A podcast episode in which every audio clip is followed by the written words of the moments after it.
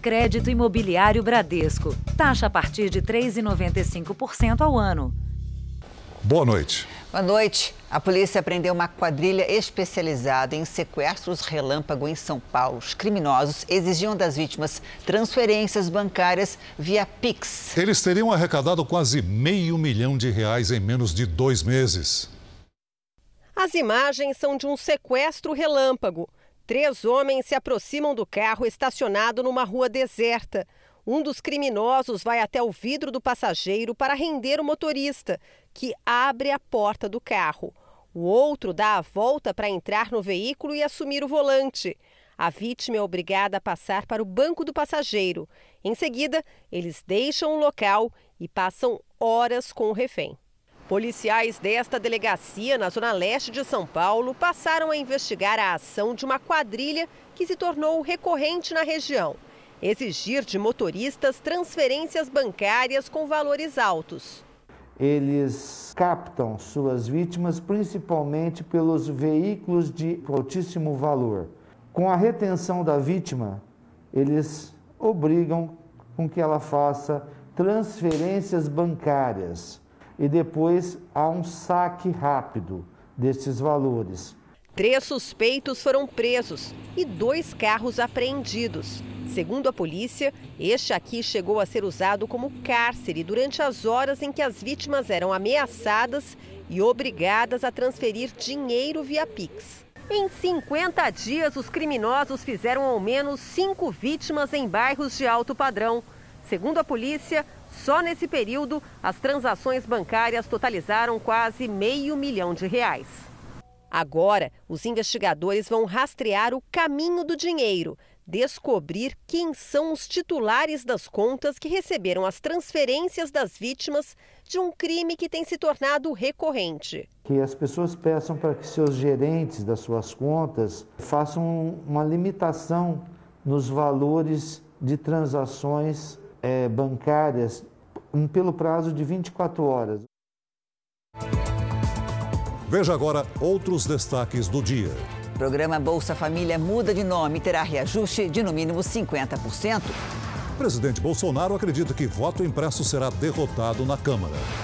Relatório da ONU pede ação rápida contra o aquecimento global. E na nova série especial, o aumento nos divórcios e a importância da família para a criação dos filhos.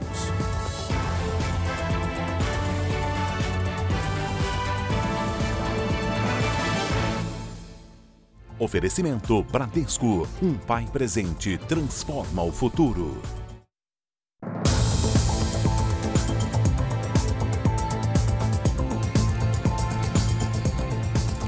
Os golpes contra idosos triplicaram na pandemia. Na maioria das vezes, os criminosos ligam para pedir a senha e o cartão da vítima. No Rio de Janeiro, uma mulher foi furtada duas vezes no mesmo dia. Os ladrões se passavam por funcionários de um banco. Era início da tarde quando essa mulher entrou no prédio.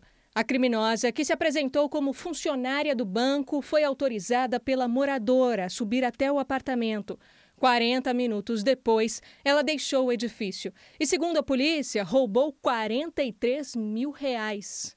A moradora, que tem 79 anos, contou à polícia que recebeu uma ligação de alguém que dizia ser o gerente do banco. O falso funcionário teria alertado sobre uma tentativa de fraude na conta dela e dito que uma pessoa iria até lá para buscar o cartão e resolver o problema.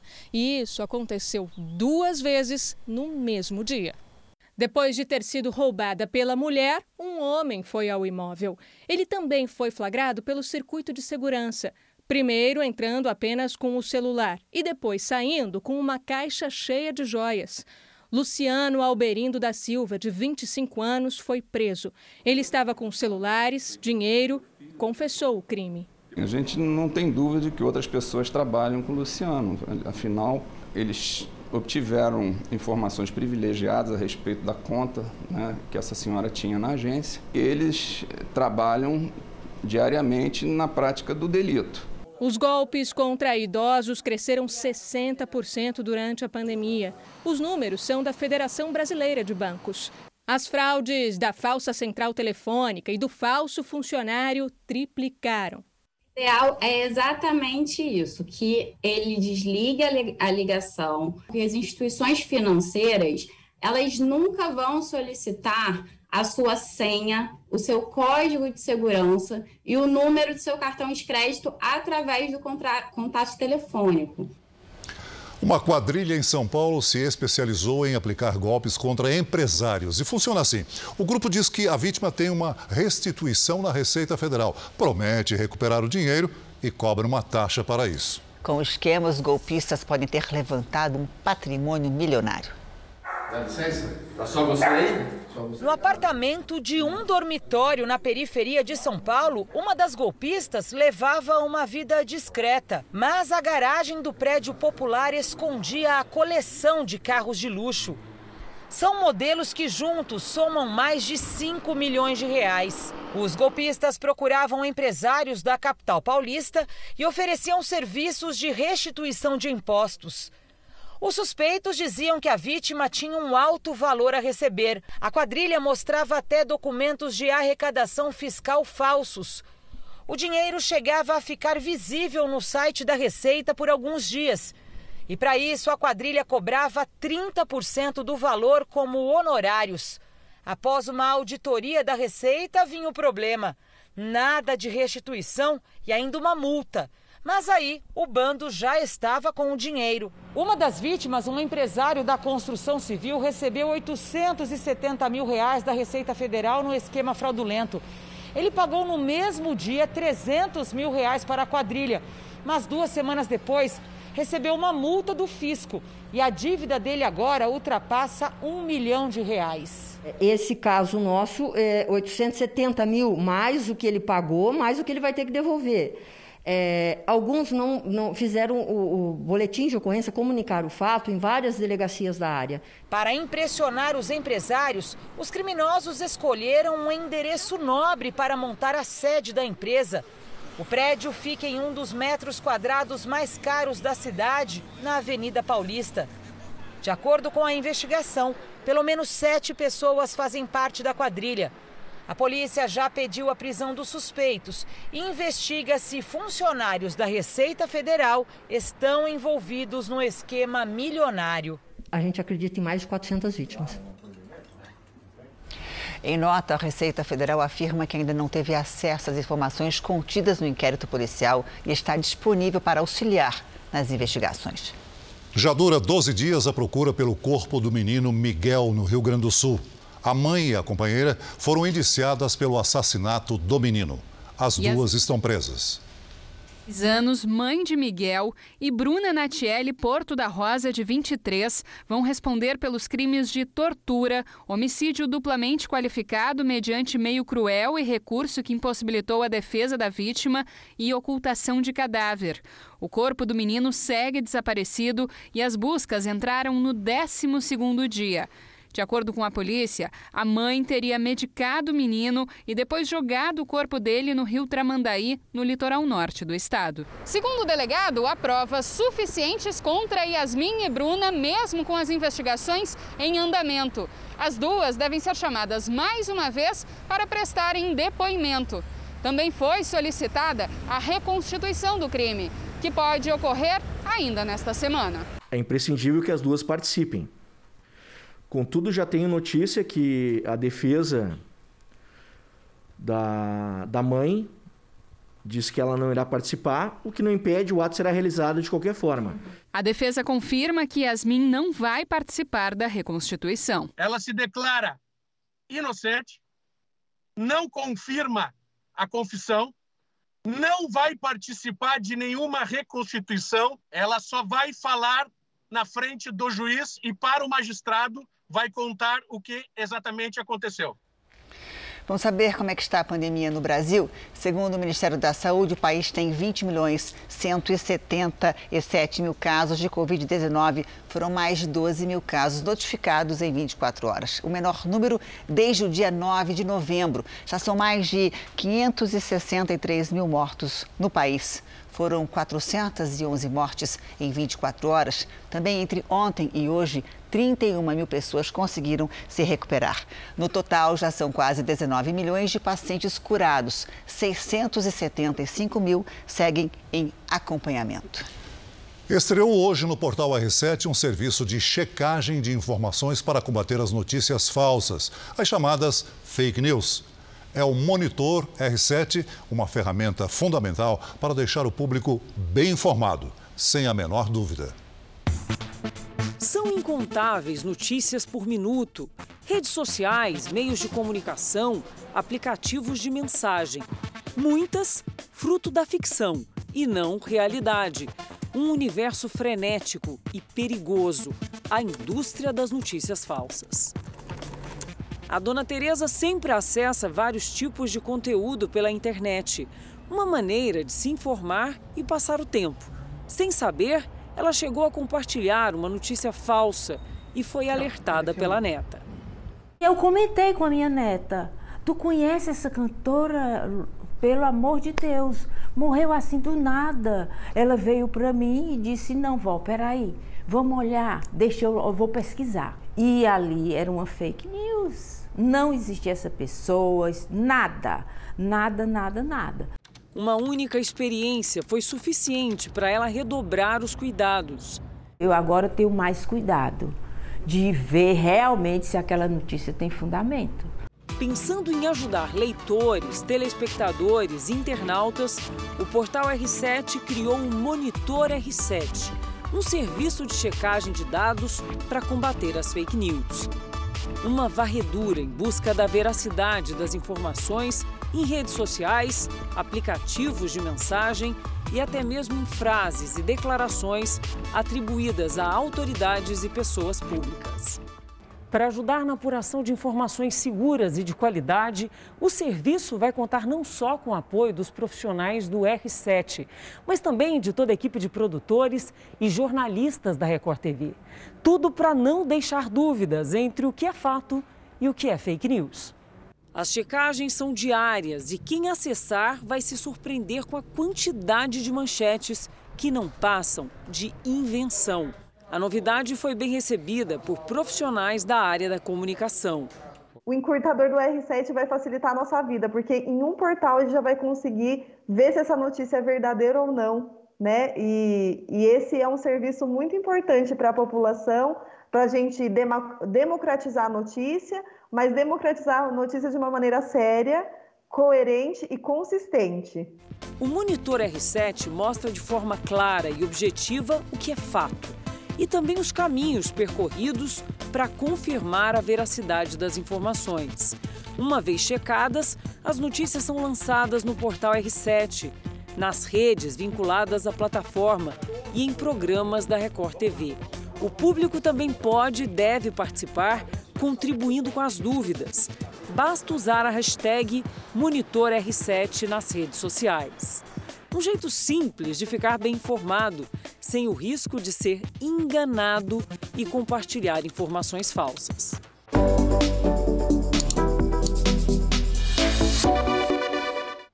É, agora para saber se uma informação é verdadeira ou falsa, acesse o site monitorr7.r7.com. E para mandar as suas dúvidas, basta marcar a hashtag MonitorR7 nas redes sociais. Um relatório das Nações Unidas revela que o aquecimento global avança de forma mais rápida que o esperado. Segundo o documento, o homem é um dos principais responsáveis pelas mudanças climáticas. Os cientistas afirmam que as atividades humanas já fizeram a temperatura da Terra subir um grau desde a era pré-industrial. E o aumento pode chegar a um grau e meio até a próxima década. O ideal seria que essa marca não fosse alcançada até o fim do século. Como consequência, incêndios, inundações e ondas extremas de frio e de calor acontecem de forma mais frequente e intensa.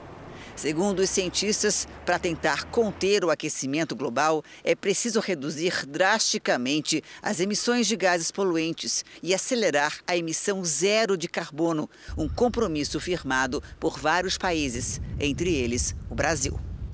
Nos Estados Unidos, o incêndio florestal se alastra e preocupa autoridades e moradores da Califórnia. O incêndio Dixie, como é chamado, já consumiu uma área equivalente à Grande São Paulo. Até agora, pouco mais de 20% das chamas foram controladas. 11 milhões de moradores estão sob alerta de calor, que deve aumentar durante a semana. Esse já é o segundo maior incêndio da história da Califórnia. Imagem impressionante, né? A seguir, Bolsa Família vai mudar de nome e ter reajuste de pelo menos 50%. E na série especial, como a tecnologia e a falta de tempo dos pais prejudicam a criação dos filhos.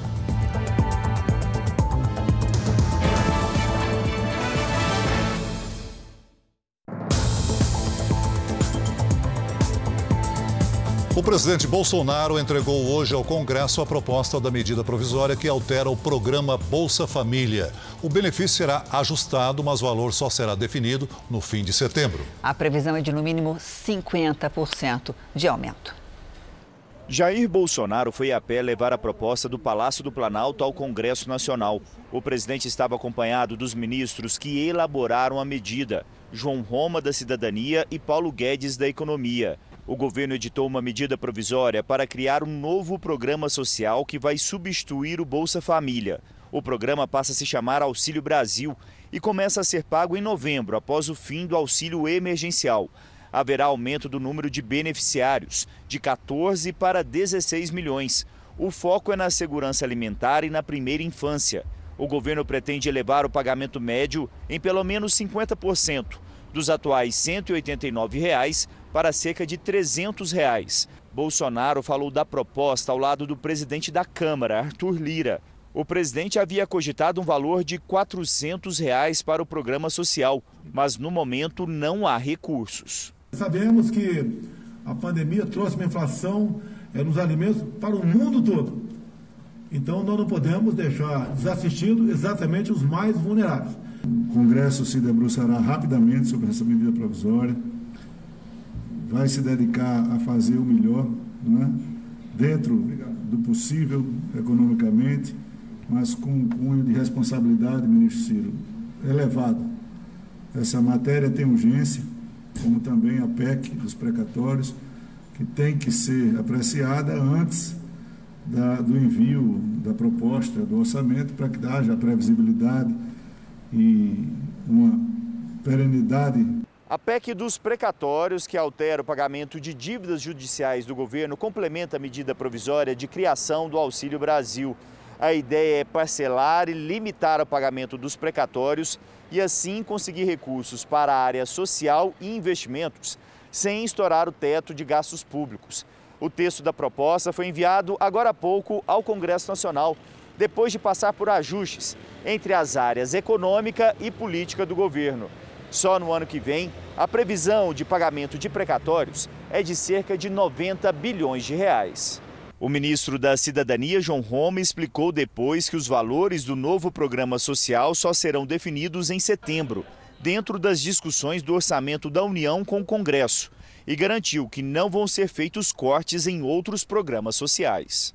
Um foco maior no quesito da primeira infância.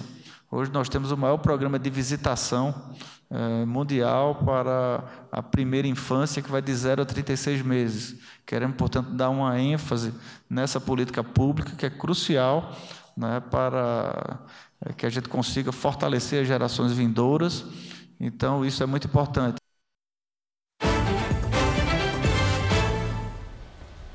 Um em cada quatro brasileiros está inadimplente e muitos acreditam que as dívidas desaparecem depois de cinco anos. Esse é o prazo máximo para que o nome fique sujo na praça. Boa noite, Patrícia Lages. Para onde é que vai essa dívida, já que ela infelizmente não desaparece? Desaparece não, Janine. Boa noite para você, para o Celso, que está voltando hoje à bancada, e boa noite para você de casa. Vamos esclarecer aqui essas informações. Existem duas coisas diferentes. Uma é a prescrição da dívida e outra coisa é a negativação do nome. Quando uma pessoa fica inadimplente, o credor pode negativar o nome do devedor nas empresas de crédito, como Serasa ou SPC. E aí o nome vai ficar sujo, né, como se diz no popular. O prazo dessa negativação é de cinco anos. Passado esse período, o nome volta a ficar limpo. Mas isso não quer dizer que a dívida desapareceu. Ela continua na base de dados do credor e o devedor pode ficar com a chamada restrição interna. E se esse credor fizer parte de um grupo de empresas, as restrições podem ficar em todas elas. Ou seja, nenhuma dívida desaparece. O que prescreve é a negativação do CPF. Agora, tem pessoas que estão com o nome negativado há mais de cinco anos. Por que, isso acontece? Janine, isso acontece porque o nome fica sujo por cinco anos, mas para cada dívida. Se um devedor foi negativ negativado, por exemplo, em agosto de 2016, no mês que vem, o CPF ficaria limpo. Mas, se esse devedor tiver sido negativado esse ano, por exemplo, por outra dívida, o nome vai ficar restrito até 2026. E há outro detalhe: quando um devedor renegocia uma dívida, é feito um contrato novo. Se ele não pagar, vai poder ser negativado outra vez por mais cinco anos a renegociação é considerada uma nova dívida e o prazo começa a ser contado novamente. É muito importante ter certeza de que será possível pagar antes de aceitar uma renegociação. Janine. Senão vira uma outra dívida. Exatamente. Obrigada, viu, Patrícia? A seguir, briga de trânsito termina em morte em São Paulo. E na série especial, como a pandemia provoca divórcios e prejudica a criação dos filhos.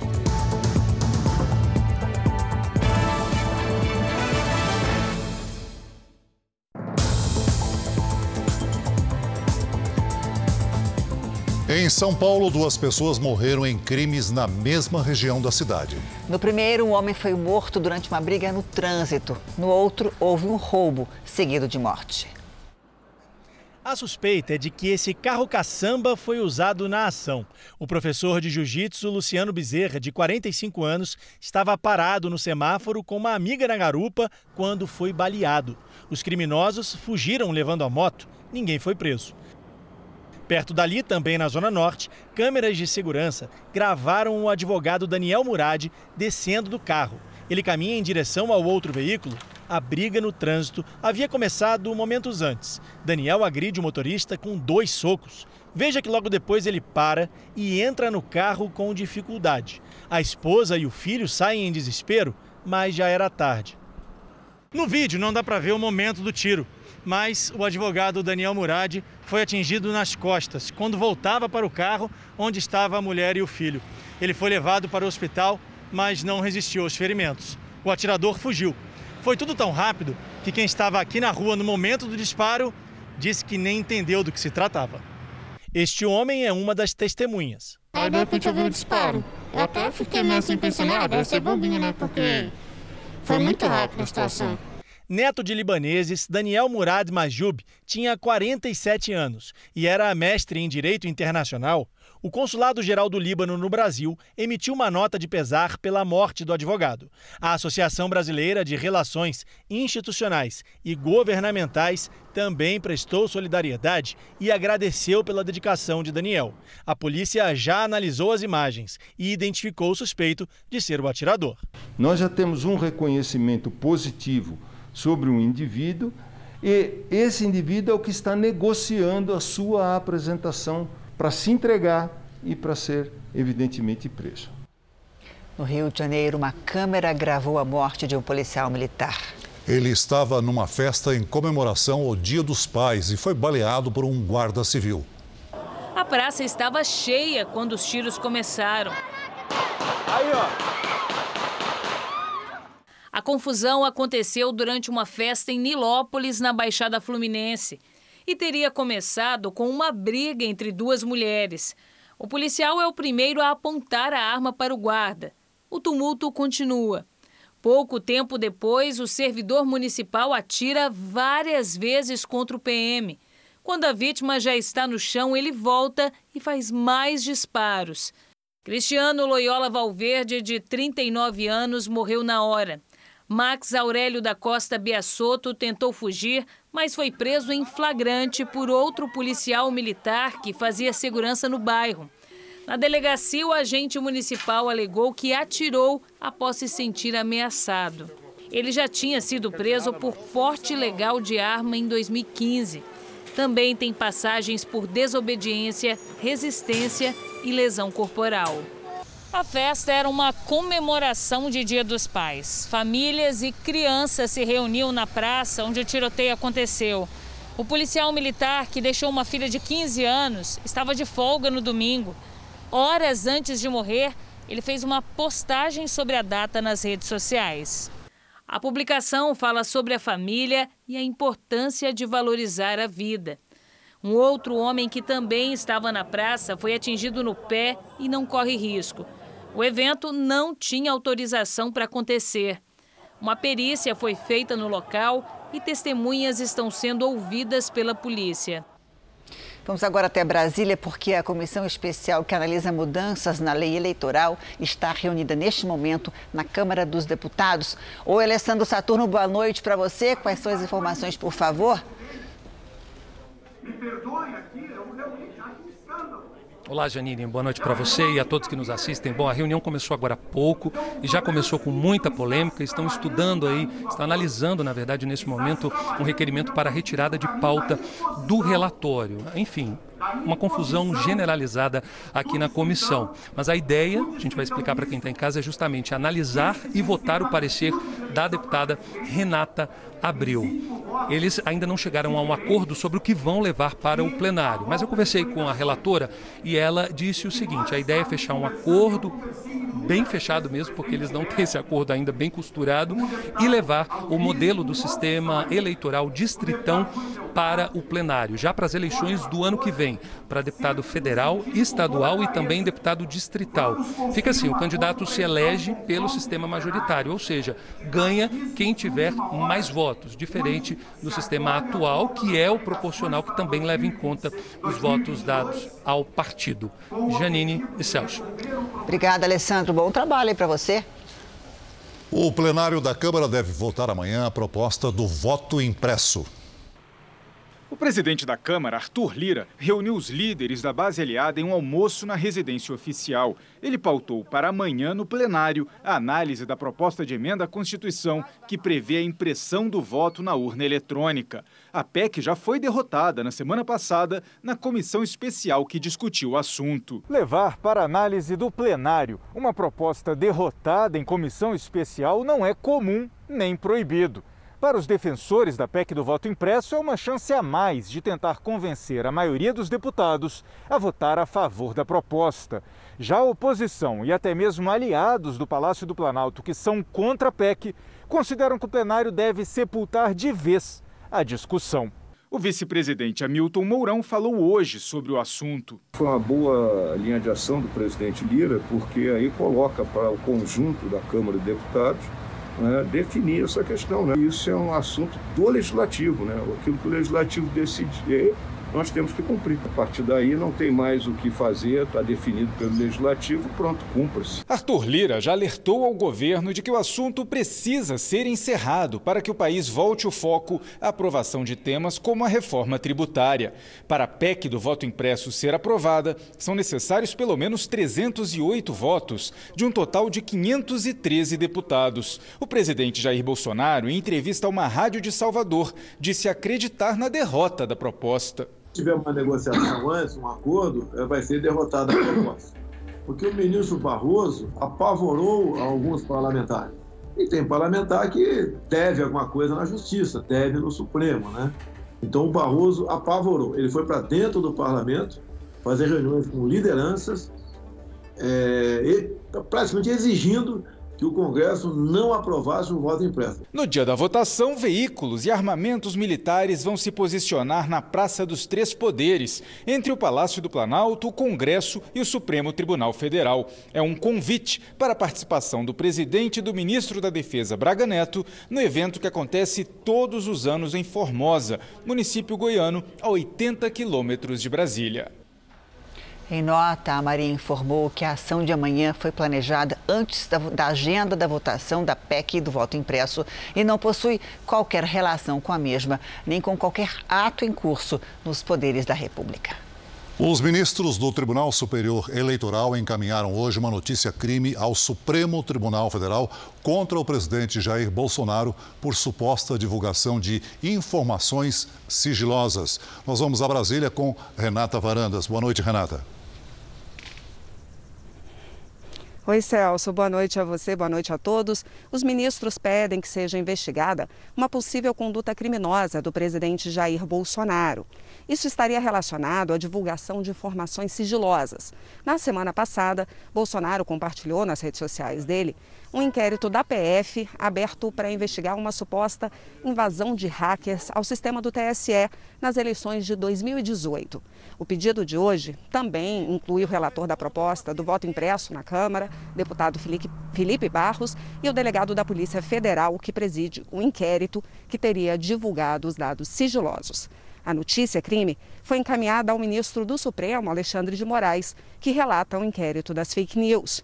Os ministros do TSE também pedem que as informações sejam retiradas do ar, porque poderiam causar danos à justiça eleitoral. Janine e Celso.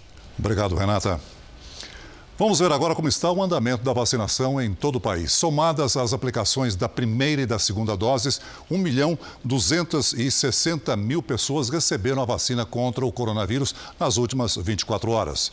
Hoje o Brasil tem mais de 107 milhões 842 mil vacinados com a primeira dose e mais de 46 milhões e 59 mil pessoas já completaram a imunização. São Paulo já vacinou 28 milhões 664 mil pessoas, 61,92% da população.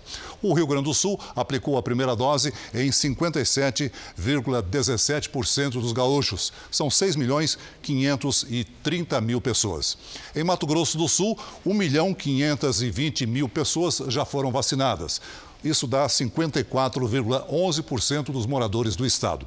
E no Paraná, 6 milhões 163 mil pessoas já foram vacinadas, ou seja, 53,52% da população. E no portal r7.com você pode acompanhar a situação de todos os estados no mapa interativo calor e o tempo seco fazem o fogo se alastrar pelo Pantanal. Há dois dias, bombeiros trabalham para conter o primeiro incêndio de grande proporção na região. Por onde se olha, é só fumaça. Há dois dias, o fogo castiga a vegetação na região de Poconé, no Mato Grosso, distante cerca de 100 quilômetros de Cuiabá. Segundo os bombeiros, o fogo teria começado numa propriedade particular e se alastrou. Já em Corumbá, no Mato Grosso do Sul, o fogo que havia sido controlado na área conhecida como Nabilec voltou com força. Brigadistas do Ibama se dividem para tentar conter as chamas. O trabalho já dura 48 horas. Dados atualizados pelo Ibama apontam que o fogo já consumiu mais de 100 mil hectares de vegetação no Pantanal este ano. A maior parte aqui em Mato Grosso do Sul. A umidade do ar segue em baixa e sem nenhuma previsão de chuva para os próximos dias. O fogo está pulando de fazenda em fazenda, queimando áreas de pastagens e áreas de vegetação natural. Então é muita biomassa sendo consumida, muito carbono sendo liberado para a atmosfera de uma vez só. E o clima já começa a mudar no sul do Brasil. Hoje, na fronteira com o Uruguai, choveu 20% do esperado para o mês inteiro de agosto. Boa noite, Lidiane. Isso quer dizer que a temperatura vai cair mais uma vez? Sim, adeus calorzinho, viu, Janine? Boa noite para você, para o Celso, para todo mundo que nos acompanha. A nova onda de frio já deu as caras. As temperaturas caíram 10 graus em municípios do Rio Grande do Sul. Nesta terça-feira, a frente fria se aproxima de São Paulo com ventos gelados. Tem alerta para ventania entre os litorais gaúcho e catarinense, ressaca e nevoeiro nos estados do Sul e em São Paulo. Dia de tempo fechado, frio e chuvoso do Rio Grande do Sul até o sul do Paraná. Sol entre o norte do Paraná e o interior do Nordeste e do Tocantins até o Acre. Na região central já são mais de 150 dias sem aquela chuva para valer. Por isso, o número de queimadas não para de subir. Em Cuiabá e no Tocantins, máxima de 34 graus. Em Salvador, chove a qualquer hora e faz 26. No Sudeste, último dia da semana com calor à tarde. No Rio de Janeiro, faz até 29 graus. Olha só, em Porto Alegre, máxima invertida, 20 graus logo cedo e apenas 12 à tarde. São Paulo amanhece com nevoeiro. À tarde faz até 28 graus. Já na quarta, a máxima é de 19. E aqui no Tempo Delivery a previsão é personalizada. Vamos atender o pedido do Matheus de Natal no Rio Grande do Norte, né, Lídia? É pra já, Celso. Vamos lá, Matheus. Semana quente por aí, nesta terça chove só pela manhã.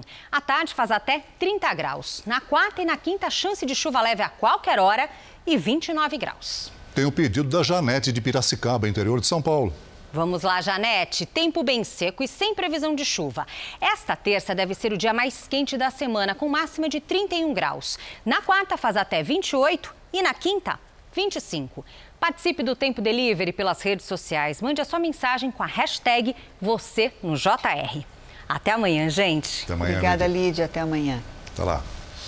Nos Estados Unidos, um senador do Partido Democrata foi preso acusado de crimes sexuais contra dois menores. Tony Navarrete, de 35 anos, é senador pelo Partido Democrata no Arizona.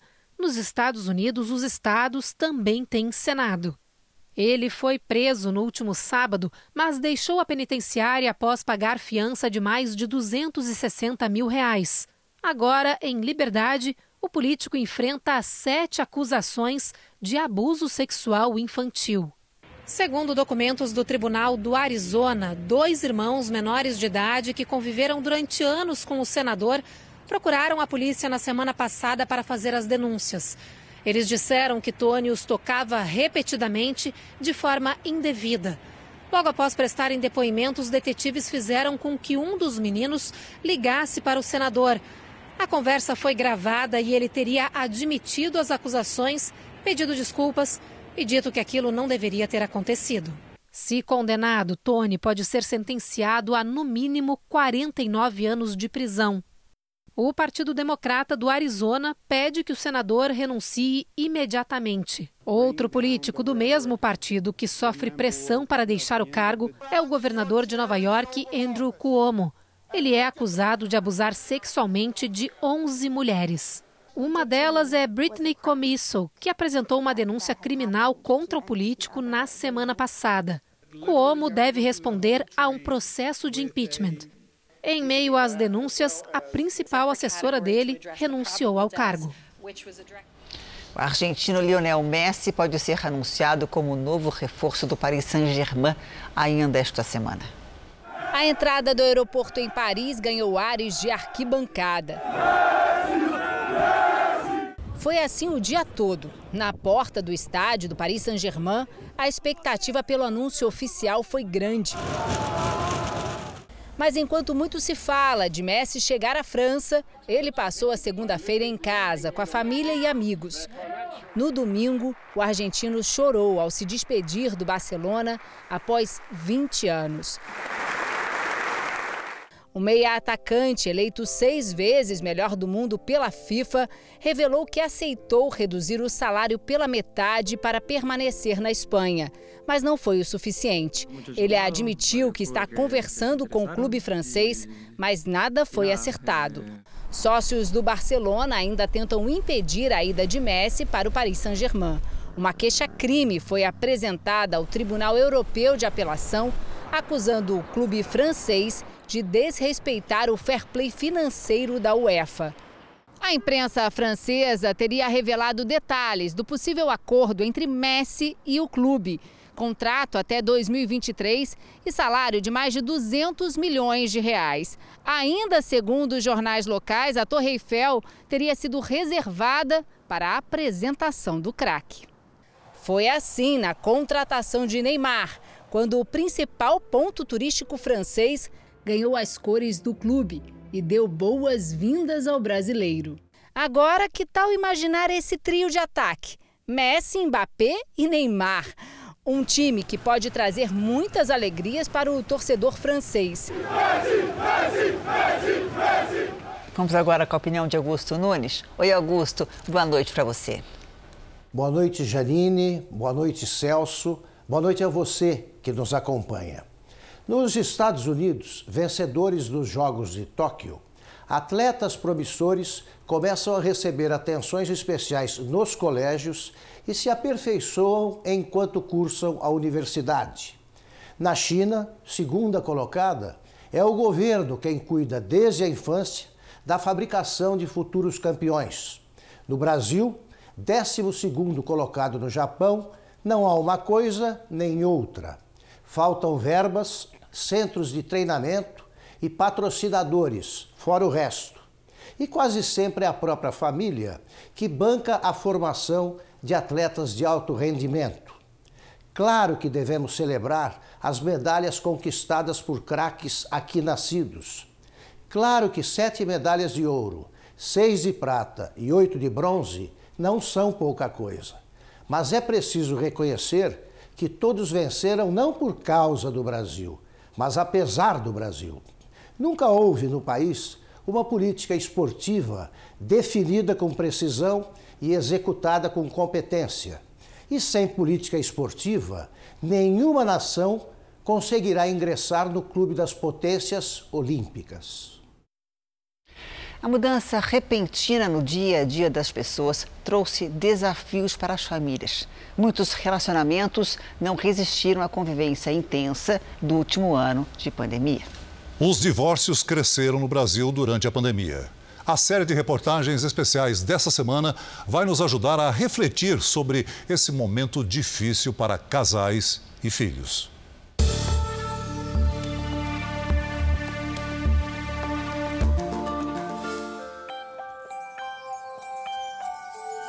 Esse é só o começo de vidas que acabaram de chegar.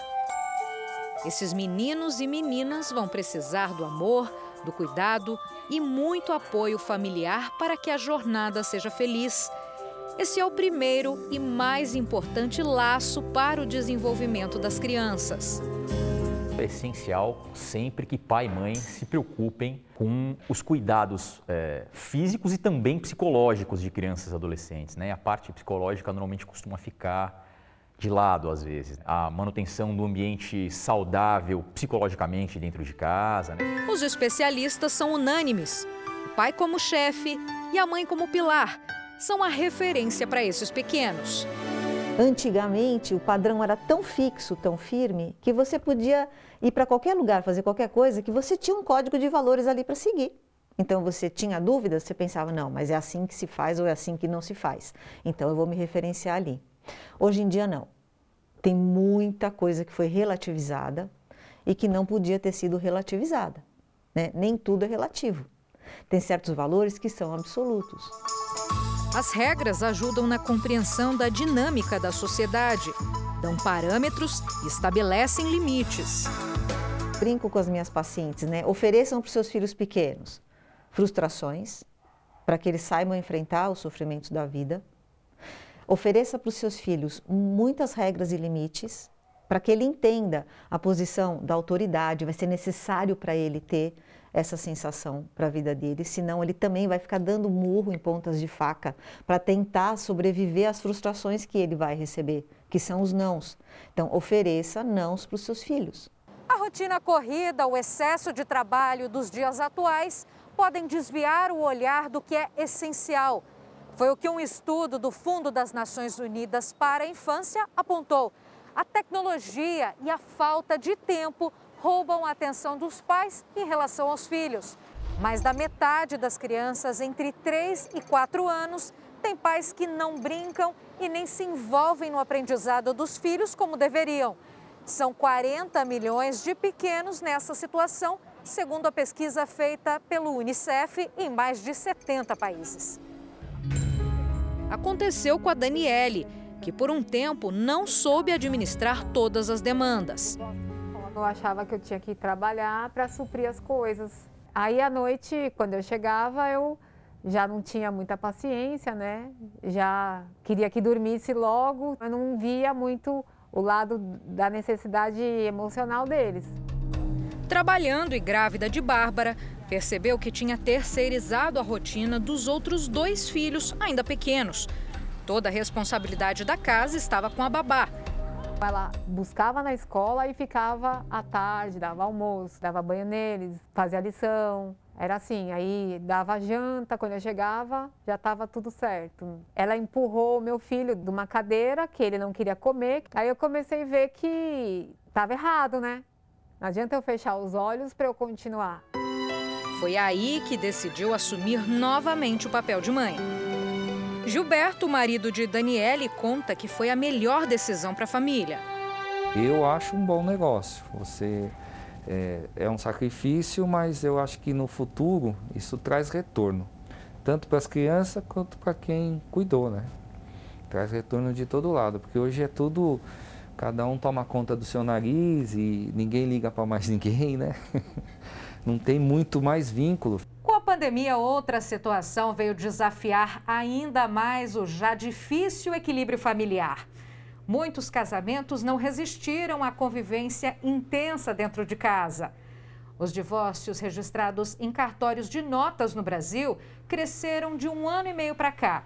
No ano passado, foram mais de 76 mil separações, 1.100 a mais em relação a 2019. Só nos primeiros sete meses de 2021 foram mais de 37 mil, número também superior ao registrado no mesmo período de 2019. Quem estuda o assunto aponta o que pode ter gerado tantos desentendimentos e levado à decisão extrema. Quando veio a pandemia, houve esse caos familiar. Então, as brigas, as desavenças, tudo dentro de casa, não tinha para onde sair o medo social de sair, de acontecer alguma coisa, foi ficando, e nem visitas acontecendo fora. Então, todos dentro de casa tendo que conviver um olhando para o outro. Então, a intolerância, a falta de diálogo, a incompreensão, fez com que os casais, ao invés de se unirem, começarem a se separarem. As pessoas não se conheciam? As pessoas achavam que se conheciam, né? A questão é que muitas vezes ela, trabalhando, ela deixava estes problemas de lado, debaixo do tapete. E quando ela veio para o pro, pro trabalho em casa, quando ela veio para a convivência, agora você tinha que lidar com aquele problema que você ignorava. Mas o esqueleto do armário ele teve ali o tempo todo, a pessoa só não queria abrir o armário. E a pandemia, creio que obrigou a pessoa a mexer em todos os armários da casa e essa convivência mais de perto mostra quem ela é de verdade. Ninguém quer reconhecer o erro, é. mas quem quer resolver o problema, ele é obrigado a olhar para dentro do seu armário e tirar o esqueleto de lá. A questão levanta outras discussões. Nós vivemos numa sociedade de pessoas solitárias. Cada vez os apartamentos hoje são menores. As comidas, as porções são individuais. Então a gente vive numa sociedade em que tudo é feito para você viver sozinho. E a pessoa acaba se ajustando. Ainda alertam que a decisão final precisa abrir espaço para os filhos. Caso contrário, eles vão ser as maiores vítimas. Essa reconstrução do eu é o início da mudança, é o início da transformação do relacionamento. Somente quem é sincero, somente quem é humilde, ele pede ajuda. Ao contrário do que as pessoas aí fora pensam, pedir ajuda não é sinônimo de fraqueza. Pedir ajuda é sinônimo de força, que você quer lutar pela sua família, que você não quer desistir da sua maior construção, do seu maior patrimônio. Pelos filhos e por ela, Daniele reconstruiu a família. Eu acho que eles gostaram Fiquei em casa, mas assim, meu Deus, o que eu vou fazer? Tenho que fazer comida, tenho que arrumar a casa. mas aí eu fui fazendo, tive que aprender. Prioridade, né? Porque se ela não é prioridade nessa época, depois você vai ter que correr atrás do prejuízo.